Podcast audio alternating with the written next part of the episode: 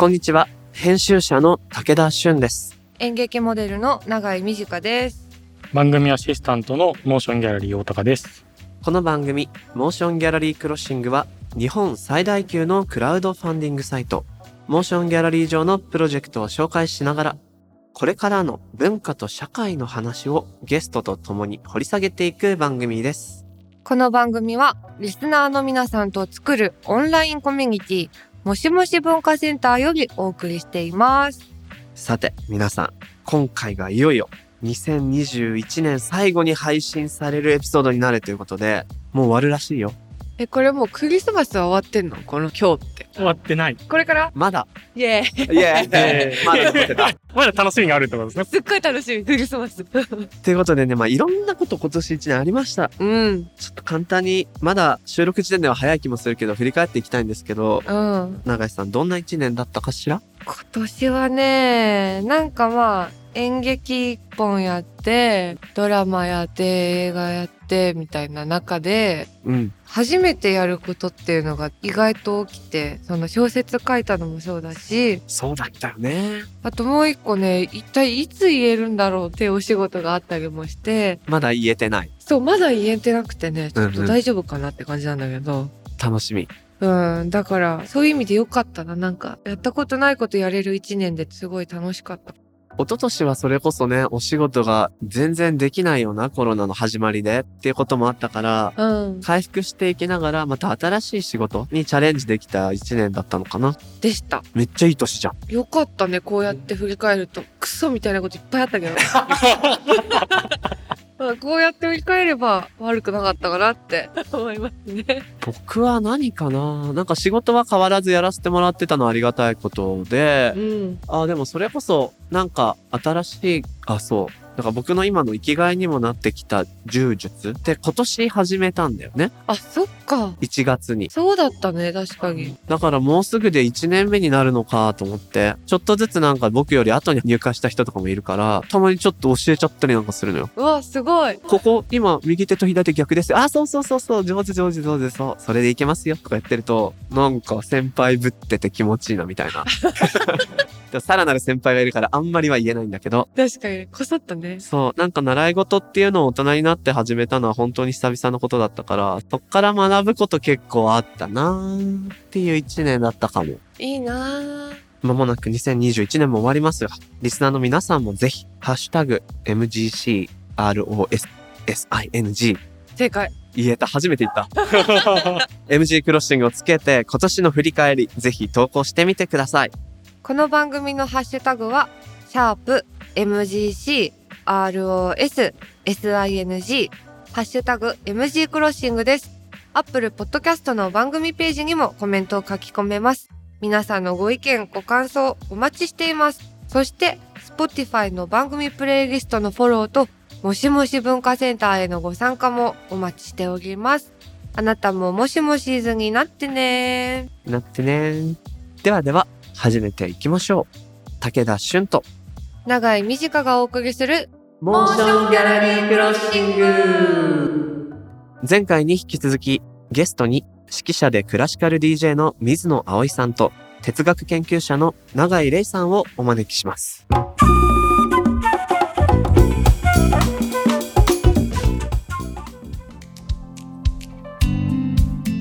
なんかこのアンケート見てても、知らないけれどあるべきだという人たちに対して、さっき葵くんは哲学、クラシックって名前がそもそも良くないよね、みたいな。うんうん。自分ごとにできないと。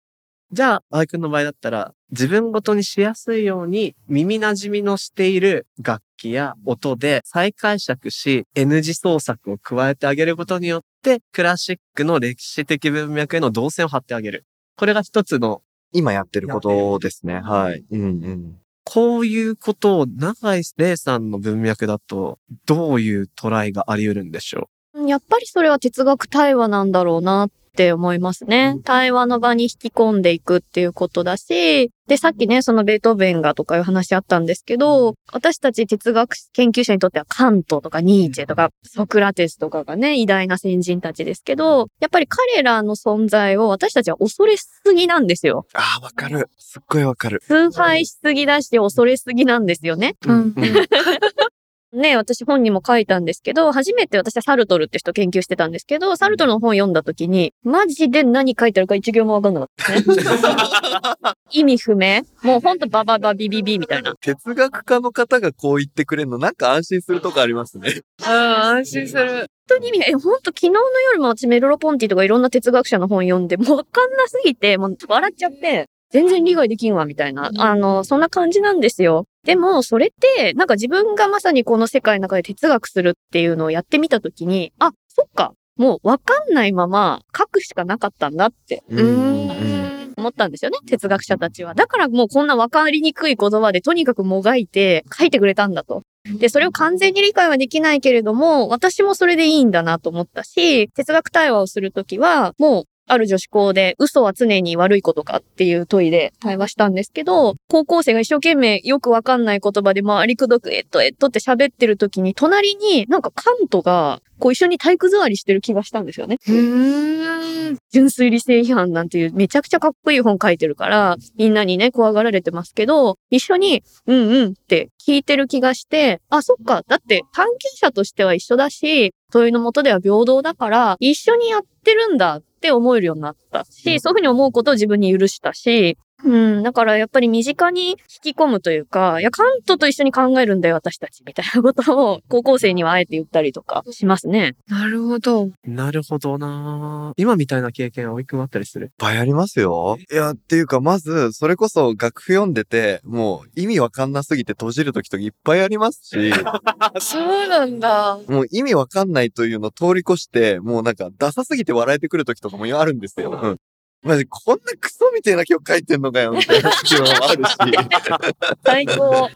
だけど逆に彼の性格みたいなものをいっぱい電気とか読んだりとかしながら、もうなんかいろいろ突っ込みながら笑いながら読んでるんですけど、で、それを知ってからまた楽譜読むと、ああ、もう性格出てるねって愛おしくなっていく、だんだん。はいはいはいはいうんうんうんもう音楽理論的には絶対やっちゃいけないであろうことしかやってないみたいなページが5、6ページ続いたりとかもするんですけど、そういったところとかがだんだん愛おしくなってって、だからこそなんか、あ、じゃあ大切にしてあげようとかは思うんだけど、やっぱり世の中そのクラシック音楽界隈、本当に恐れすぎてる。上げすぎか。彼ら自身ももっと対等に対話したいと思うんですよ。歴代のその音楽作ってきた人たちも。なんですけど、やっぱり我々があまりにも彼らを立てすぎるから、なんかそこで表現的に損してるところって結構あるなっていうのは感じますね。なんか確かにクラシックも哲学もその触れた時に良いって思わないとダメなんじゃないかみたいな、この、そう。うんうんうん。この考え方をリスペクトできないと私ってバカなんじゃないかみたいな。わかる。そうだよね。そういう試されてる感あるよね。でも別になんか、え、ちょっと考え方違うわって思ったりしてもいいし、この曲別に好きじゃないなって思ってもいいってことなんですだからもうなんか最終的に好きになってほしいっていうのは僕のエゴでしかなくって、じゃなくてとりあえず知ってみてほしいっていうところなんですよね。だからそれで好き嫌いは別にまあ、あの、個人のさ、あの、考えでいいから。だけどなんか、難しそうだからみたいな理由で、ちょっと線を引かれちゃうことは、やっぱりちょっと寂しいじゃないですか。うんううんん。確かに。だからなんかそこでちょっとでも一緒に近づいて、その音楽を楽しめるような環境を用意し、できれば、好きな人は寄ってきてくれるだろうし、っていうようなことをやってますね。あんまりその、たまに僕の活動を、啓蒙ですねっていう風に言われることあるんです。俺結構嫌いで、それが。啓蒙だと思ってない。だって啓蒙ってある種押し付けみたいな意味合い、その、なんだろう、日本の特に近代史とかからすると、啓蒙主義ってなんかやっぱり、ある種押し付けじゃないですか。それこそあの明治維新の西洋文化でこう、押し付けるみたいなところから始まってる気もちょっとしてて、暗きを開く。だもんね。だからなんかね、そういうのとは違うんだよっていうのは言い続けたいっていうふうには思ってますね。うん。なんか、哲学の方の話だと、お話伺いながら思ったのは、とはいえ、だって、専門用語とかジャーゴンみたいなのが出てきて、難しいじゃないって思うんだけど、今、レイさんの話聞いてて思ったのは、おそらく書いていた彼らも、あ、ここは多分翻訳の問題もあって二重に難解になってる可能性あると思うんですが、何かある問いに対して、わからなさがあって、向かっていくときに、このわからない中に今生まれたこの感覚をどうしようじゃあ一回用語として定義してみよう。何々というっていう一つのこう、取っかかりを作って、それをこう説明するためにさらなる新しい用語をこう定義して、これとこれがこう関係しているかって言ってだんだん登れていくみたいな、そんな感覚があったのかなと思っていて、その足跡とか彼らのわからないストラグルしている感じをイメージすればひょっとしたらわからないまま親しむこともできるのかな。うん。うんうんうん。わかるっていうのがちょっと僕は強すぎるかなってお二人の話を聞いてて思いました。わからなくちゃいけないものじゃないんですよね。まあ僕のやってる音楽はまさにそうで、どちらかというと感覚的に、そもそも娯楽として広まっていったものだから、だからなんか分かろうとしてお勉強みたいになってしまうのは違うんじゃないのかなっていう。そうだね。確かに。え、なんか哲学書って超現代語訳とかってないんですか？跳躍ニーチェがあったね。あ、そっか。あれってそういうことだったのか。なんか、シェイクスピアとかも、いや、めちゃくちゃ綺麗なんですけど、言葉は。でもその、いや、ちょっとやっぱ、硬いってっていうか、その、しゃその喋り方してる時点でもう、現代版は無理よ、みたいなさ、ことが結構 ずっと起きているから、もっと身近なっていうか、今のね、この2021年版みたいなものがもっと生まれたら、なんか文句も言いやすいっていうか、その、わかんないことを認めやすいのになとかも思うかも。今回のね、テーマですよね。まさに薄めず広めるっていうことで、すごい難しいんですよ。哲学って本当跳躍とかも多いし、前半で短さんがおっしゃってた、いろんな哲学者が言ったエッセンスがいっぱい詰まってて、キルケゴールはこう言いました。次のページ、サルトルはこう言いました。みたいな。1ページで説明みたいな。わかりやすいみたいな。結局、サルトルは不安ということを考えました。カンみたいな。サルトル以上。そういうのがね、そういう本がすごく多いんですよ。で、それももちろん必要だし、哲学を近づけるって意味ではとても重要な役割を果たしてるんですけど、でも私はどうにも悔しい思いもあるんですよ。どこかで哲学が薄まっちゃってる感じがするし、まあ哲学っていうのはまさに営みだっていうのは私は何度も何度も繰り返しますけど、いや、この私がもがきながら時間かけてすることこそ哲学だとも思うんですよね。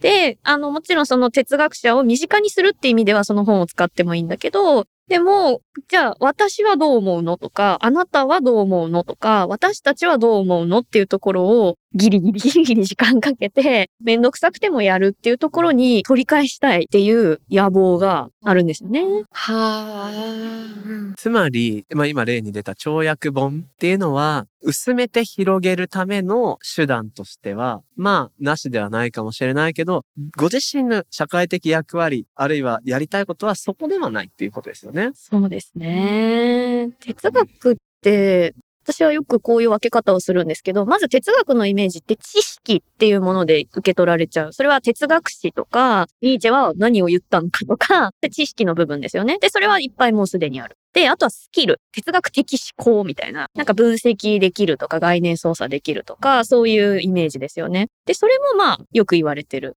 でも、一方で、態度っていうものが私は一番重要だと思ってるし、私は大切にしたいんですよね。それは、わからなさに耐えられるとか、問題にしつこく問えるとか、人の話よく聞けるとか、なんかそういうわかりにくい態度だと思うんですよね。はいうんで、それこそ時間がめっちゃかかるし、広がりづらいっちゃ広がりづらいんですけど、それをなんか辛抱強く諦めずにやりたいな、なんて、はい、思ってますね。なんか僕、今お話聞いてて思い出したことがあって、これ笑い話なんですけど、2000年代中盤に超薬ニーチェが売れて、超薬本ブームっていうのが来たの。その時に、ウゴのタケノコのような本っていうのがいっぱい出てく中で、当時23、4歳の僕、フリーランスの編集者やってたんですけど、やってた仕事の中で、出版社で、跳躍本シリーズうちでも出すんだと。武田くんこれちょっとやってって言われて、やったのがショーペンハウエルの跳躍本をやると。おー。なんで、現象まず、現象といっても翻訳物ですが、バーって読んで、名言的なとこをいっぱいラインナップ引いてくっていうことをやってたんですよ。で、まじ、うわー、こんなことに加担してしまった。でも、日銭のためにも、スキルのためにもやるべと思ってやってたら、超、もう衝撃的な一節があって、読書の仕方かな？っていう本の中に、めちゃくちゃ怒ってんですよ。最近の本について。で、どういう怒り方してると、最近の本は全部クソだと。先人の知恵とか文脈を一切理解しないまま、なんかいいフレーズだけを抜き出して言うとか、今やってることだと思って、そこ鼻丸つけて、版元の編集者に渡したら、ここを載せるのはやめようよって。えー、ちょっと、それ載せないとダメじゃないですいや、ここ載せたらいい本じゃんって思ったんだけど、跳躍本の中で跳躍本批判入れるってか。、めっちゃメタ的じゃないですか。最高にかっこいいよって思ったんだけど、除外された時に、感じなんだ。僕この仕事やらないですって言ってお戻ししたっていうことを思い出して、いや、まさに薄めて広めるための手段の中で怒りを知ってしまったっていうね、例だったんですけど、なるほど、哲学的態度。うんうんうん。結構いろんなヒントが出てきましたね。この薄めず広める。なかなかね、処方箋って一発で出ないと思うし、それがあったらみんなやってるわけで、今後もそういう探求はお二人とも続けていくでしょうし、僕らも頑張っていきたいんですけれども、この薄めず広めるという特集タイトル、実はずーっと横で聞いてくれていたモーションギャラリー大高さん初なんで、これ僕いいフレーズだなってすごく思ってるんですけど、ここまで聞いてみていかがですか？そうですね。結構、まあ自分が映画とかアートとかプレイヤーで関わってる時も一番ここ、まあね、演劇やってる永井さんもそうだし、みんな考えるところだから、単にお二人多分そこチャレンジされてるんで聞いてみたいけど、こんな答えが出るわけないよなと思って勝手にセットしたんですけど、結構態度っていうのはすごいピンときたというか、結構まあ禅とか茶道とかもそうだけど、様式から入るんですよ。様式からその脳みそが変わっていくっていうところがあるので、なかなかなるほど、それはあるのかもなっていう、こう、なんか、伝えるっていうよりは型から入ってもらうみたいなことは何かすごい面白いかもって今、アティチュードね。アティチュードからっていうのは、なんかすごい面白いなと思って聞いてたんですけど、でもまあ、あと、クラウドファンディングね、僕ずっとやってきましたけど、僕としてはその、広めたいけど、基本的には、まあ、はしょりますけど、ヨーゼフ・ボイスってアーティストの社会彫刻って概念がまさにクラファニーだと思ってやってますけど、広がってきたこの10年において、単なる e コマースじゃねえ。なんか違う広がり方もして、でも、そこ、そんなの違うぜ、フェイクだぜとか言うと、ちょっとカルト的になってうんはいはい。で、それでいいのかみたいなバランスをこう、すごい悩んでるえ当事者でもあるというど、まあそのクラウドファンディングで一応やりたいこと、あの、提示したいこと、解決したいことってやっぱお金とクリエイティビティみたいな、その、どうしても自分がクリエイターとしてとか新しい価値観を出そうと思った時に必要でなるお金って、儲かんな層が集まらないからやれないみたいな。ん。ことが結構繰り返されてることを何とか解決したいなと思ってやってるんですけど、まさにそういう、まあアイディアとかヒントとかをいっぱいお持ちの二人に実体験にこういうことがやったらその、まあある種のアウフェーベンみたいなのができたよみたいな話をちょっといろいろ番組で毎回皆さんにヒントとしてお伺いしてるんですけど、まさに今、クラウドファンディングに取り組んでいただいてる水野さんから、はい今のクラウドファンディングの体験も含めて、そこら辺なんかこう、こういう解決方法あるのかなとか、ちょっと引き継いでもう少し入れると、やっぱり薄めず広めるっていう時の障害として、広まるもの、つまり商業的な価値があると思われるような企画にはお金がついてきたりするわけですよね。あ、それ面白いね、売れるからお金出すよとか、予算確保しました。で、一方で、今瞬間的に売れなくても、めちゃくちゃ面白いなっていうものが、なかなか種線が集まらないとか、まあ、それはお高さんはクラウドファンディング多分解決したいということなんだけれども、このバランスと、葵くんはブリッジしたりしていて。どうなんでしょう。まあまあで、その、クラウドファンディング僕あの、もうすでに2回目だってお話あの、前回でもさせていただいたんですけど、まあ本当に得られるものはお金だけじゃなかっていうのが、ものすごく実体験としてあるんですね。その1回目クラウドファンディング実施中かな？まあ知り合いの仲良くさせてもらってる評論家の方から、ちょっと、まあとある新聞記者の方につないでいただいて、はいはい。で、それが、えっと、あの、日経の電子版に載りまして、で、それがなんか結構バズり、っていうところからちょっとなんかヤフーニュースに転載されてコメント欄でめっちゃ叩かれるっていう経験したりとかもあったんですけど。すごいいい話だったんだけど、やっぱそういうのもついてきちゃうんだよね。広まると。ね、洗礼だよな、もう。でもなんかそこからデビューが実は繋がっていて、その記事を読んだそのレーベルの担当者が僕のイベントに遊びに来てくれて、そこからまあメジャーデビューしないかっていうお話をいただいたりとか。っていうこともあったし、そこで同じプラットフォームで別のプロジェクトやってた方がいたんですけど、その人がたまたま他のプロジェクトどんなのあるのかなって言って僕のを見つけてくれて、そこでちょっとコミュニケーションが生まれ、で、なんか、じゃあ今度一緒になんかやってみようかって言って、そのクリエイター同士で繋がることができたりとか、うんっていうこともありましたし、やっぱりなんだろうな、本当に、まあ準備とかものすごい大変ですし、やっぱそのお金を集めるっていうところで批判的に見られたりとかもあるんですけど、自分の持ってる指針をぶらさなければ、そこだよね。本当にプラスに自分の場合は転がったっていう経験があったので、このなんだろうな、クラウドファンディングっていうものがなかったら、まあ多分僕の人生は今こうはなっていない。なるほどっ。ていうぐらい、まあ本当にありがたみを感じてはいますね。それでまあ今回も本当にライブやれんのかやれないのかっていうギリギリの段階で、今回モーションギャラリーさんの方でいろいろとお手伝いいただけたので、まあ本当にとても早くて僕もびっくりしてるんですけど、今回のクラウドファンディングに関しても、ただライブを開催できましたっていうところで終わらない気がしてるんです。何かしらここからまた化学反応が起きるまでには時間はかかるものなので、でも、あの時あれをやっていたからっていうのが1年後か2年後かわかんないですけど、絶対起きます。それはもう自分でも確信してるんで、だからそういった意味でも今回、まあチャンスがあってよかったなっていうふうに思ってます。なるほど。まあ、何かやりたいことのためにお金集めをするということを、まあ、クラウドファンディングでやるわけだけど、そこからは違うものが得られるってこともあるのね。そうですね。僕の場合はもうお金以上のものが集まるサービスっていうふうに個人的には思ってます。モーションギャラリー問わず、クラウドファンディングっていうサービス全体を、あの、包括して思うのは、お金を集める手段ではもちろんある。というのと同時に、期間限定のオピニオンメディアだっていうふうに僕は思うんですね。ああ、そうですね。うん。で、これを大高さんにも話したことがあると思うんですけど、こんなことを自分は世界に求めている。それが足りない。実現する。いくらいくら必要だ。みんな力を貸してくれっていうと、思いを共にする出会ったことのない未知の仲間が誤配のようにこう重なっていき、資金集め以外の何かこうリレーションが生まれたいってことは結構あるわけで、なんかそこに一番僕は面白さとか、そのクリエイティブとお金に関するジレンマの打開策みたいなのがあったりすんじゃねえのかなっていうのを思いました。で、えーお話を戻しますとね。まあ、哲学の分野で、いや、難しいな、これ。哲学ってどうやってお金になるんだろうっていうこともあるわけなんですが、確かに。何かこのお金と実現したいことの揺れ動きって、レイさんの中ではあったりするんですか？哲学とお金。まず、まあ、哲学科に入った途端に哲学では食えないぞって、いきなり言われるみたいな。だ、まあ、確かにみたいな感じなんですけど、ただ私は、研究者とは名乗ってるんですけど、フリーランスで哲学を軸にしていろんな仕事をしてるんですね。大学の講師をしたり、分筆をしたり、哲学対話の場を開いたり、企業、まあチームに入ったりとかしていて、で、うーん、なんていうか、そこで感じるのは、哲学って、威張りすぎてるし、卑屈すぎるんですよ。極端ですね。そうなんです。哲学って、まあ万学の女王とか言われたりして、なんかすごいね、さっきのアンケートもありますけど、めちゃくちゃ必要ですごいものっていうイメージがあるんですけど、でも、だからすごい威張ってるんですよね。哲学がすごいぞ、みたいな。なんだけど、同時に、いや、経済的な価値とは関係ないんで、すいません、みたいな。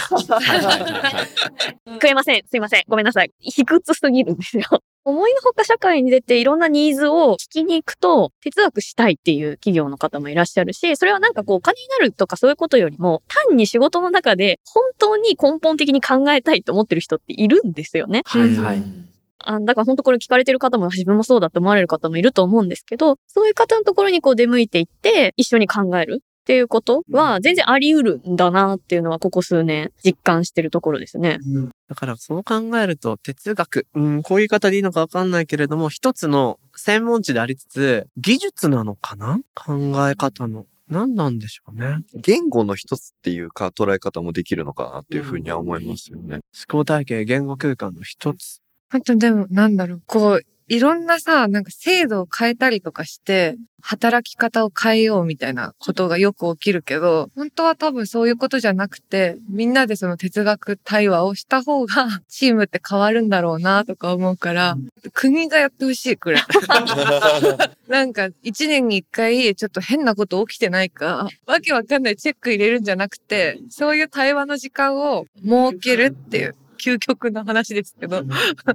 くらい、なんかこう、ちゃんと、なんデトックスじゃないけど、人のこう積み上がっちゃった関係性を元に戻してくれる感じが。今回お二人のいろんな試みとか聞いたけれども、プレイヤー側からの、えっと、入り口のデザイン、リデザインの仕方はもちろん重要。で、一方で、受け取る側の人たちが、自ら取りに行くことも大事だし、それをしやすくする制度設計みたいなこととか、なんかその3すくみでやっていくと、ちょっとは、このアンケートの結果が、自分はわからないけど必要っていうよりは、わかるから必要。こっちにちょっとずつ向いてくるといいのかなと思いましたし、僕今日のこの薄めず広めるっていう時の一つ実践明日からできるかなって思ったのが、そのレイさんが言ってた哲学的態度。うんう。うんん。この〇〇的態度。自分がわからないものでも飛び込んでわからないまま傾聴するとか、そういう態度自体が必要だし、むしろ僕はやっぱり出会う人、いろんなインタビューを通して、仕事を通して、プライベートでも多分一般的な人より多くの人間に会ってきてる気はするんですけど、そういう時にかっこよく見える人の共通点があって、それは知的かどうかとか、教養深いとか、いや、体がなんかすごい強いとか、じゃなくて、アティチュードがある人、その場に対してみんなを知ろうとしたり、それに対して自分を知ってっていう対話をしていく能動的アティチュードがある人がかっこいいなって思う機会がすごい多くて、だからそういう態度こそかっこいいとしていこう。そしてそういう人がいた時に邪険にしないでいこう。なんかこれでちょっと変わる気が。確かに。うんうんうんうんうん。なんかね、知ればみたいになっちゃうさ。ことってあるじゃん。もう疲れちゃって、なんか、え、もう知ってくれ、もう、みたいな。でやっぱそういう投げやりな態度って普通にやっぱ良くないな、みたいな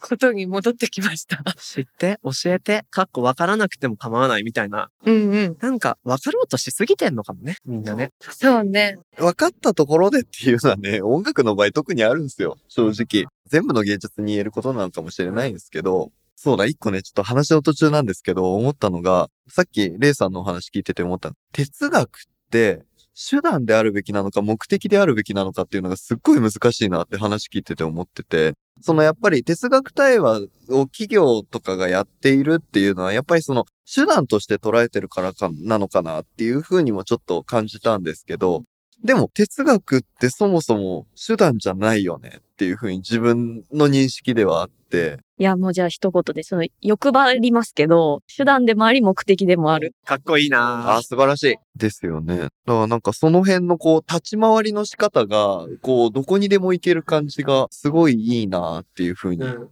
思って聞いてました。これね、本当に対面久々なのもあって、テンション高く飛ばしてきたんですが、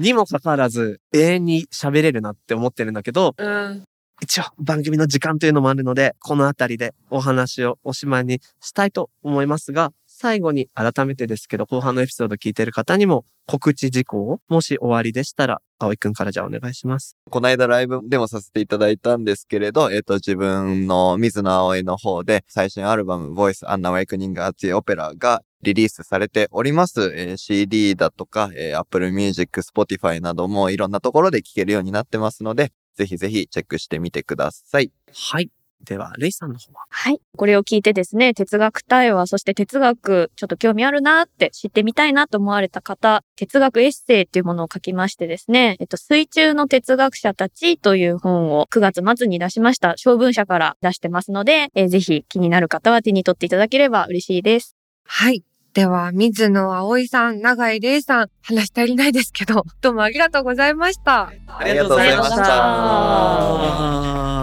ざいまし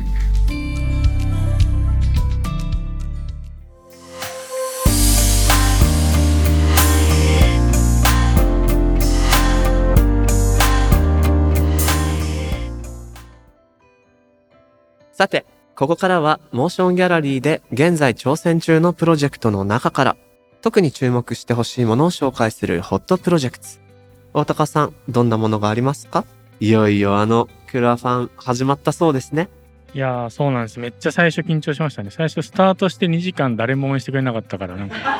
すげえ一人で凹んでましたけど、本当に公開されてるんだろうかって不安になっちゃうね。結構自分で、あの、クラウドファンディングやるとね、みんなやってる方が言ってる、ちょっと神がかったというか、神秘的体験しますとか言って、いう話を聞いたんですけど、今回、初めて最初に応援してくれる人ってすごい重要じゃないですか。はいはい。最初に応援してくれた人がもう、もはや10年以来やってない前職の上司みたいな人で。へあんまり映画文脈もいろいろ関係ないけど、お願いしますってメール送ったらなんか数秒後に支援してくれるっていう。はいはいはいすはい。ごいい。や、びっくりしましたけど、なんかそういう、なんか本当ドキドキとワクワクですけど、こんなに話題になっていただいて応援していただいて、もう現時点でもめちゃくちゃ感謝でしかないですね、本当に。さて何のプロジェクトかまだ言ってないね。行ってないんだな。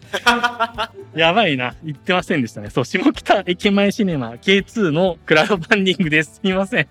順番間違えた。いよいよスタートですわス。タートですよ、本当に。教えてどんなプロジェクトなのか。あの、そうですね。えっと、下北の今、再開発がどんどん行われてて、もともとあの踏切があった場所を、下北線路街という名前で、街の、まあ、空白地帯を作って、そこに新しい街を作っていこうっていうプロジェクトがずっと進んでるんですけど、その下北線路街の一角に、今、まさに建設中の建物があって、で、その2階にですね、ミニシアターを作ろうというプロジェクトになります。で、そこに僕らが入居して、まあ、K2 って名前を付けさせていただいたんですけど、その K2 という名前でミニシアターを運営しようということで、実は下北沢駅直結でもあるので、まあ、めちゃくちゃいい場所ですごいチャレンジをこれからやっていこうかなというふうに思ってるんですよね。下北再開発のプロジェクトってもうずーっと続いてきたわけですけど、その最後に残された駅前の拠点、うーん。最後のプロジェクトの中に K2 が入ってくっていうことになるわけですね。そうなんです。オープンがもう決まってるんですよね。一応1月の中旬っていうところで、すぐじゃん。2022年1月中旬オープン予定ということで。中旬を今目指して開館準備を急いでいるところです。うんうん。これが、えー11月8日にプロジェクトスタートしておりまして、収録本日時点で170万円を突破。すごい。たった4日間でこんなに応援いただいて、ほほぼ100人の方にじゃあもう折り返しましたね、目標金額300万円に対して。そうですね。折り返しましたね。順調だ。これはどういうリターンがあるんでしょリターンとしてはね、結構いろいろ面白いチャレンジをさせていただいてるかなと思ってて、まあ単純にあのファンダムをちゃんと作っていこうってことで、映画館 T シャツとかを作っていったりとか、あと半日館長になれますとか、一日館長になれますみたいなそういうこともやっててやっぱいかに下北の街の中に入っていく映画館にしていくか街に開いていくかっていうのが結構この映画館のコンセプトでもあってコモンズまさに共有地という場所にしていこうと。まあ、いろんな文化をつながってまた街の人がプレイヤーとして関わるような映画館にしたいって思いがちょっとビジョンとして掲げてるんですけど、まあ、そういう意味でもこう館長になるとかそういうリターンをつけさせていただいてますと。へえ。面白そう。本当にいろんなリターンがあるんだな。うあとは雑誌も作るんだよね。そうなんですよ。そうそう。もう一つそのコモンズと同時に、やっぱ映画文化も広げたいなっていうのはやっぱり、まあ下北ってせっかくの場所なので、まあ音楽とか演劇とか、まあファッションっていうのをフックに映画にいろんな人が集まってきて、しかもそこでいろんな文化を昔のちょっと啓蒙主義的な話ではなくて、もうちょっとフラットに楽しく学べるきっかけを映画館としても K2 から提供していきたいなと思って、まあその中で関連作品をオンラインに流すのと含めて、ちょっと雑誌をね、映画館から作っていこうと。今映画雑誌ってすごい減ってるじゃないですか。確かに。で今更温度メディアやるのもなってデジタルでリリースするんじゃなくて本屋さんに並べてでそこでこう書店に行く人に映画館もしくは映画文学をもう一回こうタッチしていただきたいなと思って雑誌を作ろうと思っているんですけど、まあ、その雑誌を作るのはね誰なんでしょうかというとそう。今僕が絶賛プラン中でございます。わあ、すごい。ここでもちょっとタッグ組んで頑張っていきたいなと思っておりますよ。楽しみです。永井さんにも何か書いてほしいね。なんか書けることあるかないや、ぜひぜひ書かせてください。で、いつもなら、起案者のメッセージ紹介するんですけど、もういっぱいメッセージ、大高さん話してくれたんで、一言、もうリスナーの皆さんに呼びかけてください。はい本当にいろんな人が関われる街の共有地となるような形の面白い感じで映画を届けていきたいなと思うので皆さんぜひ応援してくださいよろしくお願いいたしますお願いします。お願いします。ちょっとみんなで見に行こうね。ね、行きたい。うんうん。いやー楽しみ。えー、下北駅前シネマ K2 のプロジェクトは、モーションギャラリーで1月31日まで。ぜひチェックしてみてください。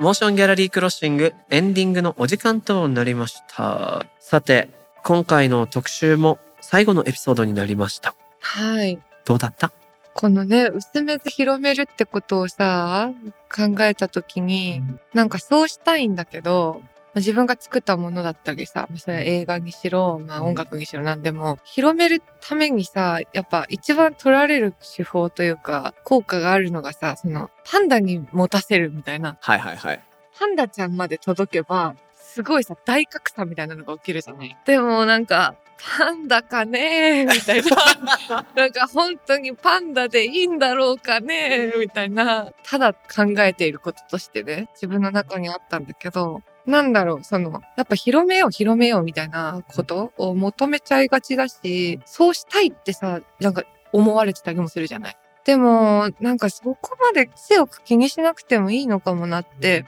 二人の話を聞いて思ったっていうか、そうね。やっぱなんか、冒頭で永井玲さんに教えてもらった哲学対話のルールとか、考え方が、ここに聞いて、聞いてきたなって気がして、傾聴するよく聞くあとは、うんと、いっぱいあったね。あの、偉い人の言葉は、そう使わないとか。で、それが多分最終的な態度って話になって、なんか哲学対話的エッセンスで何事にも接していくと、実は薄めず広げることにもつながるのではって思ったのよね。つながりそう。やっぱ、簡単にさ、届けようとししすぎだよね。で、しかもさ、簡単に届けようとして届いた場合って、そこの人でもう止まると思うのよね。先にも行かないし、歴史にも根ざさないし。ね。さて、それって僕たちのしたいことだっけ？と思うと違う気がする。それって最大瞬間風速を求めたり、一発バズ狙いと何が違うのって言ったら、結構わかんないなと思って、僕はなんかその態度を実践するが、結構希望の光かもなって自分の中に今回根付いた気がする。もちろん時間はかかると思うけど、そういうことを仲間内でやっていくことから始めても良いのではないかなって思えたかしらね。では、ここで番組にいただきました感想紹介したいと思います。おたかさん、よろです。はい。アカウント名マリカさんからツイッターでいただいたご感想です。エピソード64で紹介されているまちまち案内所のプロジェクトは京単語のだ。ちょっとイントネーションおかしい。読み方が下手。ね 京単語ですね。で7月に遊びに行った時、クラファンの話もしてたのはこれだったのか。今やっと大好きなポッドキャストと友人の活動がつながった。一足早ければ支援できたのに悔しいっていうコメントをいただきました。なんか嬉しいですね。えー、なんかすごい素敵なこと